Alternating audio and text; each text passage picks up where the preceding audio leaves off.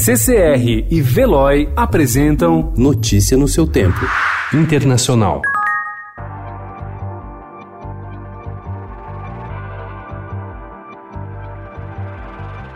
Israel decretou ontem o bloqueio das exportações agrícolas palestinas como parte de uma disputa comercial que tem se intensificado desde o anúncio do controvertido plano de paz dos Estados Unidos para tentar resolver o conflito entre israelenses e palestinos. O anúncio veio após uma semana tensa, com confrontos que mataram cinco palestinos.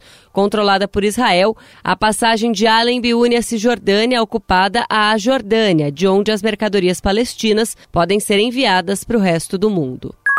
Milhares de pessoas protestaram ontem em Rabat contra o plano de paz do presidente americano Donald Trump para tentar colocar fim ao conflito entre Israel e Palestina. Com bandeiras palestinas, os manifestantes marcharam pelo centro da capital do Marrocos, gritando Viva a Palestina, segundo a agência de notícias AFP. A marcha contou com a presença de simpatizantes islamitas, sindicalistas e políticos locais que pediram o boicote aos produtos dos Estados Unidos, país que foi classificado pelos manifestantes de inimigos da Paz.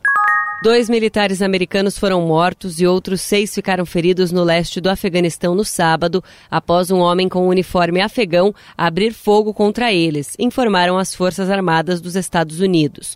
O Ministério da Defesa afegão abriu uma investigação sobre o ataque, chefiada por um líder do exército. A relação entre o presidente Jair Bolsonaro e o novo presidente argentino, Alberto Fernandes, começou com um troca de farpas e críticas de ambos os lados. Por isso, a principal tarefa do novo embaixador da Argentina no Brasil, o empresário e ex-candidato a presidente Daniel Scioli, é acalmar os ânimos. Abre aspas, estou aqui para facilitar, unir, procurar pontos de convergência e acordos que resultem em influência positiva na agenda comum que temos, fecha aspas, disse a Scioli em entrevista exclusiva ao Estadão. Uma forte tempestade atinge o norte da Europa desde ontem, com ventos com intensidade de furacão e chuvas pesadas. Denominada Chiara no Reino Unido e Sabine na Alemanha, ela se move em direção ao sul do continente e obrigou países a cancelar voos e suspender viagens de trem. Na Alemanha, o governo acionou o segundo nível mais alto de alerta de tempestade.